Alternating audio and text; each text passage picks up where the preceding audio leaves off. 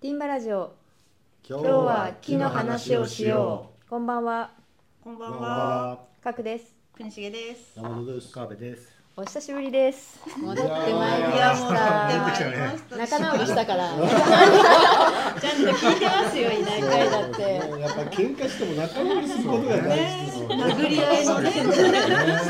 戻ってきました。一日休んだだけで 結構ね二ヶ月ぐらいいっちゃいますからね。まとめて収録ですから。はいいやいや。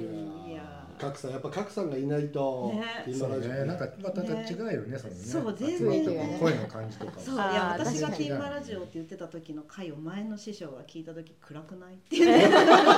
厳しいな。厳しい。いや違うんですよってこの時格さんいなくてめっちゃテンション下がっててって言い訳して。タイトルコールを国重さんが嫌がりすぎる誰かやってよと思いながら。はいか格さん復帰会という復帰会。あとはですね、ちょっと皆さんに一個お知らせしなきゃいけないのは、えー、とうちの事務所のエアコンが新しくなりました。いやーえー前回前回ですね、ラジオ放送中、えー壊れまして、寒寒い部屋で、えーダウンジャケット着てやってましたが、ひょっとして音がすごい静かになってて夏つけながら収録できる的な。どうでしょうね。音はそれほど変わらない。キラキラ新しいしね。見た目と性能は上がりましたけど。なるほど。素晴らしい。快適な環境からお送りしております。治らなかったらどうしようかと思いましたけど、新品になりました。いやよかった。考えたく高ない。性能エアコンに変わりまあでも今日は春だからもうそんなに、いらもうなくても。はい、ねっていう感じですけど、はい。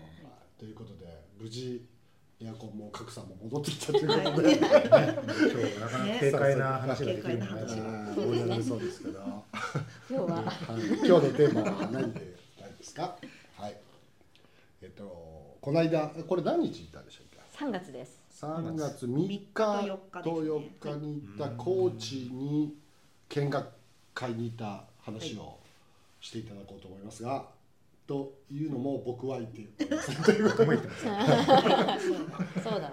ねこれはちょっと国重さん説明してくださいこれどういうメンバーでか？ええ格さんからお願 いじゃあ格さんはい休んでた格さんすみません。あの番外させていただきます。えっとこの回3月に実は高知に行ってきたんですけど何してたかっていうと,、えっと高知に高知県立林業大学校という学校がありまして、うん。まあ、これは詳しく後ほどご説明するんですけど、まあ、そこが、えっと主催してくださった木造建築ツアーをはいに参加してきました。はい。でこの大学校とティンバライズが、うん。えっともともとえっと社会人向けに短期の、うん。えっと集中講座を開催してまして、うん。まあ、東京と大阪と各年でやってるんですけど、うん。まあ、そこで、えっと履修し終わった卒業生たちとうん。の卒業旅行っていうのと、ティンバライズの会員限定の見学会っていうのをガッチャンコして、うん。もう大人数で高知に行っていろんな建築見て美味しいもの食べて飲んなで宴会しよう。え何人ぐらい？40人弱36ぐらいじゃないバスですか。ねバス貸して一台分。バス。うん一台で行った一台分。大型バス大貸して型バス。すごいね。うん楽しそう。めちゃめちゃ楽めしかったです。ちゃめちゃ楽しかったです。ごいですね。え卒業生も結構来たんですか？来てましたね。修学旅行ですもんね。そうですね。私も卒業生枠で参加してます。あはい。あそうか短期課程来てた。そうです東京の。意外とね月一ラボ面白いしいやそれだいぶ昔ですけどね。あのその コロナで短期課程もコロナで全然卒業旅行実施できなくて待ってた世代です。なるほど、うんそうかあれですよね。だそのまずじゃあでもその見学会の前にその林業大学校の説明を賀来さんからしてはい。高知に、まあ、県立の林業大学校があるんですけど、まあ、林業大学校自体とか林業系の学校って全国にね林産県にはあるんですけど、高知のすごい珍しいところはその中に建築の設計コースがあるというのが大きな特徴になってます。そう普通はえっと林業の学校なのであの山のことを学ぶのがメインっていうのが全国ほとんどだと思うんですけど全国で2か所だけ建築が学べる場所があって、まあ、1箇所が高知。でもう1箇所は岐阜なんですけど、まあ、岐阜の森林文化アカデミーっていうところなんですけど、うんまあ、それがすごい特徴の、うん。えー、と学校です。でその設計コースのカリキュラムをなんとティンバライズが作ってるという、まあそういうこと。そういう学校のまあ立ち上げから手伝ってる。あそれはそうなんです初めて知りましたね。そうあんまりね知られてないんですけど。はい。でもこれ見たらびっくりするぐらいの講師がねそう。全国から。もう木造業界のもねうトップの講師たちが贅沢な講師陣がいっぱい来てますよね。そう。でまあそれをまあプロデュースっていうかねその一緒にカリキュラム決めたりっていうあのいわゆるこう本コースのね学校のやつもやってるしもう一個その短期課程っていうそれとは別に社会人コースがね。あここっちはもう普通に一通年で行く普通の学校のカリキュラムやってるし、もう一個短期課程っていうのを、まあ、社会人がちょっとだけ勉強しに来れるっていうのもずっとやっててこれ何何回目なんだ7年か8年ぐらいやってるんじゃないですかね多分。ちょっとなんで雑。いや何年だったかな。えーっとねえーっとね一番最初はいつなんだろうか。えーっとねこうちょっと待ってね。2000、えー、何年か。じゃあ調べてるもらって間に。ここ2018はやってますね。2000あ17もやってますね、にあ2016もやってますね。あ結構やってますね。2016からかな多分、うん、16171819202122 7年やって今年多分8年目やるうんという短期課程、うん。でまあ大体年56回ぐらい、うん。まあ、年によって回数ちょっと違うから、そう5回ぐらいやってまああのねそこも結構、なかなかつわもんの先生たちが来て、超ハードスケジュールなやつをね。ただ授業聞くだけじゃなくて参加者が設計して提出して公表受けなきゃいけないっていう、だから授業授業中に設計できないから授業終わって次の授業までに設計してこなきゃいけないっていう。で社会人がやるには結構ハードだね。その本当コロナでなんか集まっちゃいけないみたいな各社あのしかも大阪の人もなんかわざわざ来てたので、うん集まれなかったから、ズームの定例めっちゃ密にやって、そうなんですようん、めちゃめちゃやりましたね。もう結構大変だね、うん。提出物多いっていう、提出物でも決まりあったっけな？なんかまあ、何ページとか決まってないと思うけど、うん。でもちゃんと一から設計したものを。でプレゼンしてねっていうのとあと模型もああるといいねみたいな、うん結構ねしかもちょっと膨大感多少難易度あるやつを初めて設計する人ばっかりみたいな 構造も一応計算してみたいな。そうそうそうそう。各班に構造の人をなんか入れてもらって、うん。で一応その人と相談しながらやっていくっていう、あれ多分軽い気持ちで来て、うわーってなっちゃう人多分 普通は何か何回かの講座でもあんなにハードじゃないよね、そうですね。ななので、まあ、チームでやるから今は申し込むときに絶対欠席しないことが条件になってるので、うわそうなんだ。そうそうそうそう。なんですよ。知らなかった。まあズームでもいいけど。いいけどそうそうそう何かしらの形で出れば OK そう。そうそうなんですけどまあなんか途中でねフェードアウトするとやっぱ一つのチームはもう最後二人になっちゃって一つのチームは5人でやってるみたいなそうそうそう。ちょっとバランスが悪くなっちゃうので。だから結構厳しいもんね。そうそうそう。これ来れる人しかもう申し込んじゃいけないそう。そうそうそうそう。でもまあだからもう8年目まで来てるとうん。8年うん。今多分 7, 7回7年7回7年やって多うん分今年8年目だと思うんですけど、はいまあ今年も今年は大阪今年は大阪です。今年は大阪でやるのかな、まあもちろん全国から参加してもらってもいいけど、まあ、できるだけ関西地区の方がいいのかな、で多分次の年は多分東京でやるみたいな。最近変わり番号になってるん。でうんうんうんまあでもなかなかそこに参加する人たちも結構本気の人っていうかね木造これからやるぞっていう人が集まるので、まあ、そこの仲間もちょっとできるし、うん。ね。ということで本気の人はもうぜひあの欠席しない人だけ申しまあ短期の方はね。あまあ短期の方短期の方普通家庭普通まあ普通家庭というか。あ本コースの方はもう1年間かけてなんで本当に1年高知のにある林業大学校の校舎に通って授業を受けるという。じゃあまあ高知に引っ越さないとダメですね。もちろん。普通の学校ですからそれは。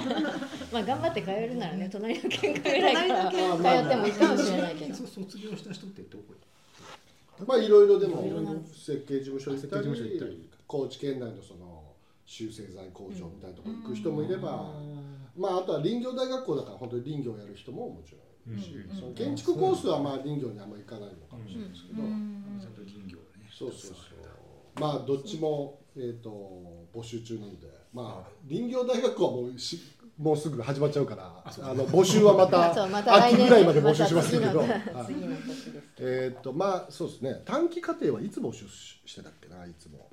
まあでもいつも一日二五年日。そうですね。いや一日で確かまず大体もう本当一日とかで一日二日ぐらいでもう大体定員埋まっちゃうのでそれまああの競争率めちゃくちゃ高くないですか？高いです。うん。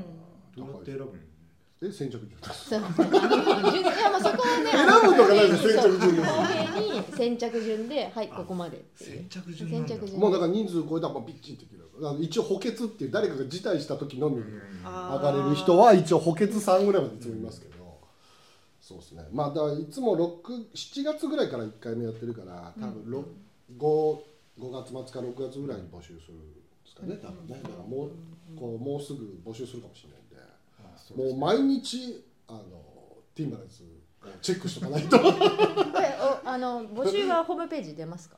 あ出ます出ますで毎年出てますよ、うん、なんでもう結構チェックしとかないともうすぐ埋まりますから、いやすごいなそう。はい。ちょっと林業大学校の話が長くなりすぎたからちょっと見学会の話あそうあそうはい。まあ、そもそもうん。なんで高知っていう話なんですけうど、ん。まあ、その林業大学校の建築コースがあるので、ちょっと分かるようにトップランナーなんですよね。木造建築としては全国で、まあ、昔からいろんな木造建築に取り組まれてて、で県内のそういう設計者間の情報交共有なんかもものすごい密にされてる県ですごく勉強になることがたくさんあるということでうん。ツアーに行ったんですけど国重さんどこに行ってきたんですか？どこに行ってきたんですか？すいません、ちゃんと設備設備のあの確認をしていたところで油断してましたけど、まず。値段が多い。いやあのまず最初にやっぱりその林業大学校行けたんですよね。校舎を見てきました、うん。からスタートでした見学が、まずね、うん。大学校の校舎がね。校舎。みんなそこまず行くんだ？空港集合みんな知ってるわけではないんだ。じゃないんですよ。まずそうそうそうそうなんです。あそっか。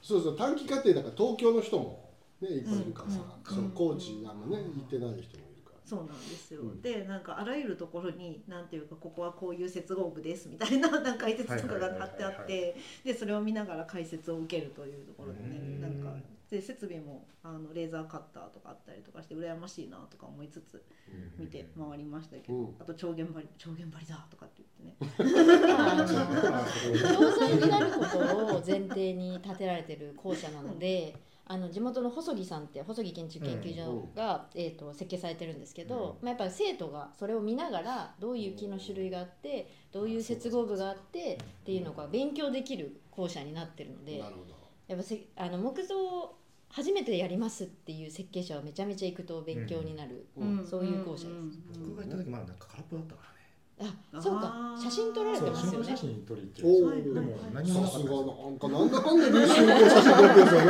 絡んでくるんですよなんだか。んだ俺知らないのかああ写真撮りましたけどねただ何もなかったからね空っぽだったからね何が始まるのか分かんなか。なるほどな。るほど。たそうそうそうそう。今みんなが学んでおります。そこで。そっか、はい。それは何？3月3日？もう朝3日の高知朝の龍馬空港行って、はい。もうバスバス。バスでもういきなりはい。林業大学校に、うん。うん、次はどこ行ったんですか？次は自治会館です、あ自治会館ね。うん。自治会館も写真撮ってますよね。まさか集合写真。いや、新聞写真じゃないですよ。ああでも、ちょっと外観はちゃんと撮りました。自治会館は防体会やってましたやってます。やってましたね。そうそう防体館でやらせていただいてて、自治会館はあの日本で初めての立面根構造の6階建てなんですよ。ああそうかそうそうえっと下3層が SRC 像で、うん。上にその上に軸組みの木造が乗っか3層乗っかってるっていう、うん。ね。うんあれ構造佐藤さんでしたっけ？そうですね。あの佐藤さんとあともみ建築事務所の田尾さんと、はいやってますけど、うん。気あわかんないかもしれない。ティンバライズの佐藤さんとね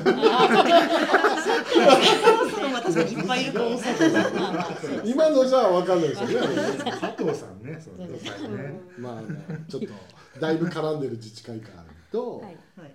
あまあだからこれ耐火建築物ですよね。そうです。す。そうです。でやっぱ木の木で作られてる部分からそのまんま連続した空間として下に降りてくるとやっぱ違いがね全なんかこうひんやり感とかあとなんか塗装塗装とか なんかいろいろこううん。なんていうか違いが見見て取れて面白かったですね。自治会館は結構見に行きやすいですよね。僕もあの高知の中心部みたいな、林業大学校はちょっと車じゃないといけないけどこれ歩きでも。誰でも見られるんですか？えー、と自治会館はいやえっ、と多分見たいですって問い合わせないと あのあの 外から外からは慣れてる。外から外から中入るのはちょっと使ってますからまあ一応多少の許可を得ますね。連絡してるで。でもまあなんか比較的頼めば見せてくれるんじゃないかと思いますけどね、うんちょっと。高性の高い建物でありますもんね。まあそうですね。で次に道の駅中土佐に行きましてうん。はい。でそこでみんなお昼を食べながらお俺昼をちょっと食べこのみながら中戸さんって知らえっと行ったことあるその説明を聞くというちょっとねなんか慌ただしい 慌ただしい昼飯すんごい美味しかったんですけどなんかすごい食事に感動しながら説明をに感動しながらこう忙しいみたいな。ね。うん。中戸さん。ちょっと俺これ行ったことない細木さんの説明すごいあここも細木さんの設計なんですけど、うん面な白かったのは。細細木三連チャンが三連チャンだったんですけどうん。津波が来るんですよここ。うんうん。で津波で流されてもいいのかっていう話からまあ始まってるのでうん。依頼が。まあ、なのであのも流されてもいいって言ってたよういいという前提で、まあ、じゃあどういう機能がいるかとかねそういうのを詰めてって、きそうそうそうなんですよ。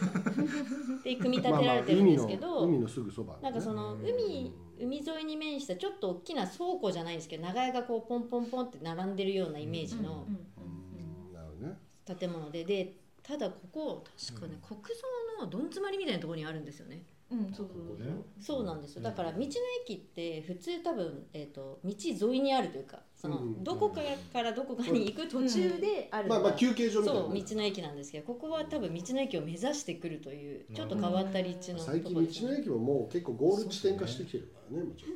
ただここつあの釣り人がたくさんいましたよね。あーそうですね。ん釣りしてる人めちゃめちゃいました、ねうん。あじゃあ宿もあったりするんじゃないの？近くあ確かにありそう。そうかなるほど。で道の駅行ってでその次は？四万十製材所お製材所に製材工場。製材工場。そうか。ここは何？建物を見に行ったの？かそれともなんか製材を見に行ったの？か生産ラインを見に行ったって感じですね、うん。一応ね。はい職人さんが手で挽挽いてこう挽き方を見ながら挽ける製材機もあるんですけど、うん。もうオートオートマチックにスキャンしてもうボンボンボンボン流通させるようなのもあって、うんうんこれちょっと今今日メ メモを持ってこなくてリュウベースとか伝えられたらよかったんですけど、なるほど。まあでも比較的リュウベースが多い多めのところなのか多めのとこ高知の中では多いうんうん。まあ、24時間でも弾けるって言ってたんで、なうん。すごいなるほどまあ製材も見てそう建築だけじゃなくて製材も見て、うん。でその次は？四万十町役あ四万十町役場ね。はい。なるほど。どうでしたか？木木ばっかりあでも四万十町役場の面白いのは、JR の線路を挟んで、うん。えー、と西棟と東棟に分かれててど。それを分かり廊下でつないでるんですけど、うん。騒音の問題とかもあって西棟も東棟も線路側は RC なんですよ。あそうか。そうなんですよ。あそうなんでしたっけ？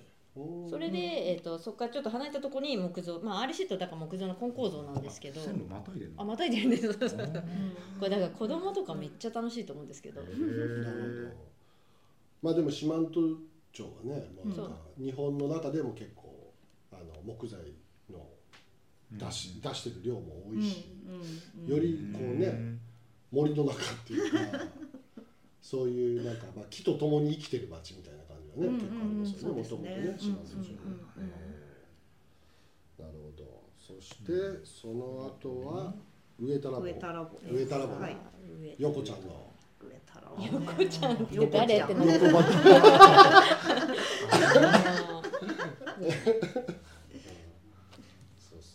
建築工房の横畑さんのことですね。横。あの高知の同じ高知の設計者ですけども、そうですね。はい。でもほら横ちゃんひろちゃんの中だからでしょうがないですこちゃんひろちゃんひろちゃん俺のことをひろちゃんと呼ぶのは一人だけ横畑さんああそれ言ってましたねそう横畑さんねあの三角のやつね三角ねそうこれかっこいいですよねあれかっこよかったですねうんさすが日本を代表する建築家の横畑さんいやでももう CLT 建築だともう本当ナンバーワンいいやね。あそうですよね。いろいろ手掛けられてますからね。うん。もうあ結構いろんなバリエーションのし、うんうん壁なのか屋根なのかみたいな、うん。そういう軒ですけど。軒高はどこで取るのかみたいな。確かにと思って。一番上なんじゃない？うん。そうね。まあでも CLT の使い方としてはやっぱストレートねなうんうんうんうん大判で、うん。ねねあのオフィスだったらいいなと思いましたよ。あんだけビシッと決められるとうん。真似しづらいけど、もうちょっとみあれなんかみんなあの三角もっとやってもいいんじゃないかなと思うんうんだよね、うんうんうん。そうですね。贅沢ですよね、使い方が。確かあにーでもまあまあ東京だとちょっと難しいけど、うん。高知みたいな場所だったらあのぐらいの大胆な使い方の方が CLT の良さがはっきり見えやすくていいなと思うんですよね。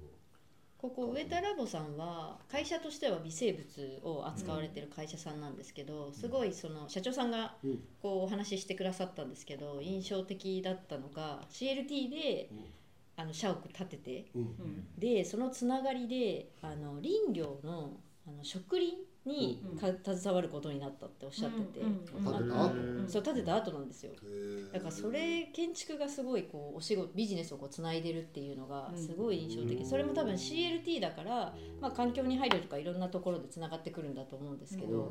そういうのもあるんだと思って、そうか。それは面白いねなね。ね。うんうんうんえ一日目そんなもんですか？一日目そうですね。まあこれだけでも数多すぎるぐらい多いですよあねもうね。であれですね。六帰ってきて個か七個。高知駅。あ高知駅も。高知駅は自由解散だったんでそうそうそうそう。もう見たい人は見てくださいっていう見ることができるという。あそこで解散したの？そうですね。1日目は？はい。はい。一日目一日目は。まあみんなあのホテルがバラバラってことあですそうです。そうですそうそうもうか一箇所のホテルに全員泊まれないか そうそうそう40人なんで。らあの各自ホテルを取って泊まってるからまあ一応ねでまあ夜飲み会に行って 何時間まで行ったか知りませんけど。いやでも二次会程度で みんな健全に。みんな集まってやったのあいえ、えっと一次会はみみんなで。んな集まってたけど、もう本当に移動することも若干大変な感じだったから、ね。一部の人たちと話してました。ずっと。ね。てかそもそも会場が L 字だったんで、うん。端の人は見えない。んで、そうそう。あその部屋が L だったんで、L まの L のなんていうかなんていうか底辺っていうかみたいなところにいたから一応全員見えることは見えるみたいな。あクリックにしまあ40人どうせみんなとはなかなかねそんな喋れないですよね。そう。そうなんかで夜多分2次会ぐらいの時に僕に無駄な電話があってきてね東京にいる僕いや電話はしてないよ。ああの電話気使ってしてない。あそうかそうか。うん電話はやめましょうって。変な変ないろんな写真を LINE で送ってきて、いろんな写真ではないですけどね、あのい あの一回 その電話しようって言うから、いやちょっと電話はやめときましょうか。なんかでね、なんか早く来いとか言われて。なんで来ないで早く来いとかみんなで飲んでるから早く来いみたいなことをねメッセージ送ってる方がいましたね。酔っ払ってそういうの送ってくる人がいるんですよ。い るんですね。いつもの時代もいるんですねた人が、あのマスク取ってたから気づかなかったんだけど、ちょっと前に一緒にお仕事したことがある構造の若手の方で。うん。でなんか「お久しぶりです」って言われて「誰ですか?」みたいな感じで「あのいやなんかあのあそこでお会いした」って言われて「ああここ半分しか分かんなかったから分かんなかった」みたいな。北添さん？ああうん。あ違う人。あのそうそうそうそう。コーチ。あコーチじゃないそう人、ね、コーチのそうあコーチじゃない人にコーチでたまたま会いましたね。飲み会で目の前にいたっていうね。まあそんなこんなでじゃあ次の日はどうしたんですか？次の日、つうん。次の日行って大丈夫ですか？あれ？二部編になるの？まさかの。まさかのさあじゃあ第2回あの後編はじゃあ次回ということで。そうですね、えー、これまさかこれ前後編になると思っいやだからコーチは結構いけるって言ったじゃないですか。てよしじゃあはい。前後編にしましょうか、はい。そうですね。はい。ということで、えー、と高知見学会前編がね前編がはい。終わりました終わりましたはい。引き続き川辺さんの方よろしくお願いします。お願いします。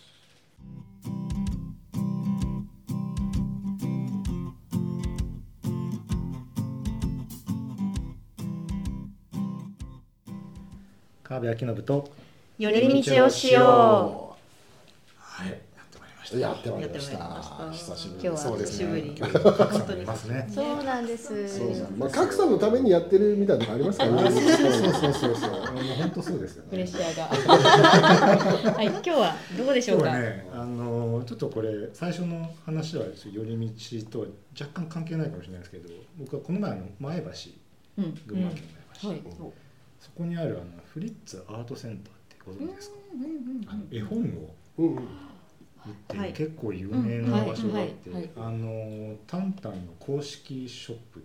ああはいはいはいはい。2店舗しかないんですよ、うん。東京とそこだけ、だからもうだからもう結構コアな班はそこに行くんですよね、うん。もうその日一日一日もいないんですけど数時間いたんですけど、まあ、いろんな人がやっぱ絵本館にうん来てなかなかの品揃え、まあ、面白いんですよとにかくいるだけで、うん。でまあそこにがメインで僕行ったわけじゃないですけどその隣にあるパン屋さん。あそれメインじゃなくて話がもうそこなのかなと思ったらでパン屋さん。しかもそのパン屋さんも今回話するメインではない。んですでもそのパン屋さんはめちゃめちゃ美味しいです。一体何がメイン？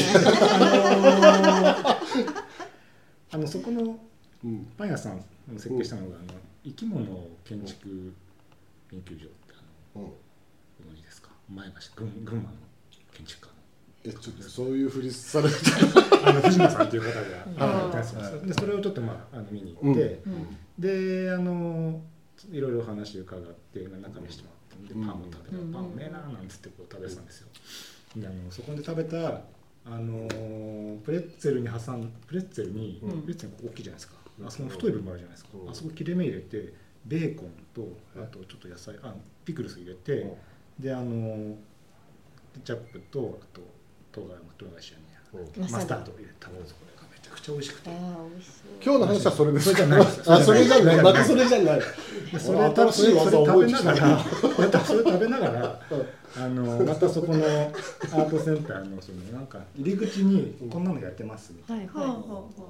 出てたんですそしたら猫町って書いてあって。猫町って読んだことあります？あの何ですか？いないですないです何ですか？ちょっと。猫町っていうあのいろいろ情報量が多すぎてちょっとまだよく分かってませんけど。えっと、うん。何でしたっけ？群馬出身の作家さんが書いた本なんですけども、その人と、あとその群馬出身の版画家の方が一緒になって、そのまあそのこれ猫町の世界観をもう絵にしたっていう、その展示がしたんですよ。うん。でそれを食べながらこう見てた時に、うんうん。あのどっかで猫町ってどっかで聞いたなと、うん。なんだっけな。うん本じゃなくて何かで聞いたと思って。ずっと考えてた。らあそうだ京都だと思ってほ京都にグリル猫町っていうカフェがあるんですよ、えあのそう京都の左京区に。う。んでそこなかなか良くてう。は 今回そっちがね多いね。話新しい技多いんだよもう振りが多すぎてねちょっとついていけないんですよさっきから。どこ本腰なのか全然。でそこが京都なんですよ京都に猫町っていうカフェがあるんですけど結果京都の話なんです京都のね話なんですよ猫町がずっと引っかかっててああええすごい人の脳ってすごい新しい話術購入してきたなでそれの話の寄り道がすごいんですよ。あのこういう感じで。でこれなんで猫町って名前にしたんだんなのかなと思ったら、うんあのオーナーが猫町のあの本を読んでる時にこれ作ったらしくて。猫町でしょ。あえじゃあもうーネタ元も一緒だった一緒ネタ元一緒だったんですよ。そうそれであの、まあ、ちょっと教えてもらってここ行ったんですけど、はいはいはい。あのね王将銀あの王将王将がんですけど、はい。そのま裏の裏側にある、ん。なかなかひっそりとこう佇んでる。うん。あのねなかなかこう渋いカフェなんですよ、うん。でねそこで僕食べたのはサバのグリルした、まあ、ワンプレートのうん。ご飯なんですけどそれもなんか感美味しくて。うん。出てくるのちょっと時間かかるんですけど。必ず一個です褒め切らない る ベタもめはしてくんないあの京都造形大が近くにあって今今芸術大が、うんうん。でそこの学生なんかもよくお茶しに来たりしてああいいね。あとまだまだ出たりとかして結構にぎわってるんですよ。で、うんうん。あのパスタとかも結構美味しいんでちょっともしこの辺行くことあったらちょっとなんかもうちょっとお茶でもなんていう時にはいいかなっていうお店なんですよ、いいですね。静かなジャズも流れですね。なかなかゆったりと、まあ雰囲気良さそうですよゆっねたりできますよ、うんなんかねおばちゃんもこうなかなか上品な方で、うん。皆さん。たまに学生がわーって集まってくるんですけどね。うーん。まあそうねそれはもちろんうん。あでもおしゃれですねそうそうそうそう、ん。なんかね外観もなんかこう覆われてて。うんうんそうここはねなんかね僕割と記憶に残ってたんですよ。うんへえでもすごいですね。ようつながりましたねそれ。うん。そうそう。あのプレッツェル食べプレてなッツェルを食べてなかったら思い出せな。い出さなかっなんかそのもう前段長すぎたからちょっと僕なんかよくわかんない聞いてる人はそのパン屋がどこにあるんだろうってすごく思ってそれはフリッツアートセンターの敷地内敷地内にそう敷地内あの美味しいんでちょっとそこもぜひ行ってほしいんですよ。じゃああの詳しくは Google マップの そうそうそうそうあのそれのけておくんで、あのそこと猫町にちょっと行ってほしいなと思って、両方両方紹介するシステムですね。両方行ってそうなんかあのでもそのフリッツァーセンターに行ってそのなんだろうえっと絵本とかそういうのを、うんうんうんまあ見見るだけでも十分価値があるとう思って、うそこに行って読んでで、えー今度京都行こうかなって時はまあまた猫町行ってもらってあいいですね。ちょっと遠いけどね。あのお店に猫がいるわけじゃないんですじゃないね。うーん何その腑に落ちない感 僕がまあ見てなかっただけかもしれないですけどねもしかしたら。もしかしたらいたかもしれないですね。なるほど。常です連の前にしかねえ出てきてくれないかもしれない可能性はありますね。よそ者の前には寝てるかもね。ねぜひ行ってみてください。はい、はい。ありがとうございました。で今日は、はいあ、まだ続きがはい続今日は、えっとフリッツアートセンターと、はい。そこのパン屋さんと、うん。あと猫町猫グリルで。猫町、はい。はい、ありがとうございました。ありがとうございます